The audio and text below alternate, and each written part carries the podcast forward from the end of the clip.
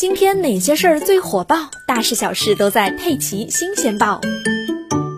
我要死了！我要死了！这是在浙江绿城心血管病医院抢救室内传来的声音。说话的是一位三十岁的姑娘小杨，她意识不清，双眼迷蒙，全身充斥着酒味，烦躁不安，反复的说着这几个字：“这是喝多了吗？”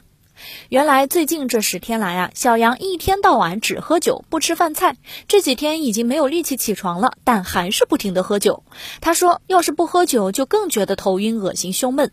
这天一早，他刚起床，就拿起床边的杨梅酒，一股脑的喝了下去。朋友去看他，发现小杨意识不清，赶紧拨打了幺二零，送到医院。医生一抬眼就知道这是危重患者，需要立刻抢救。检查发现，小杨的心率超高，除了意识不清，全身皮肤还出现了花纹斑，提示循环衰竭，病情危重。更离谱的是啊，小杨的乳酸根离子高得夸张，正常人是小于一，大于十就意味着有极高的死亡率，而小杨居然是二十八。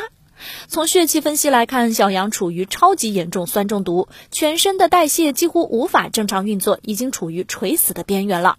小杨今年才三十岁，却已经酗酒十年了。近年来更是遇酒必喝，一喝必醉，工作生活一团乱，家人朋友也对他心灰意冷。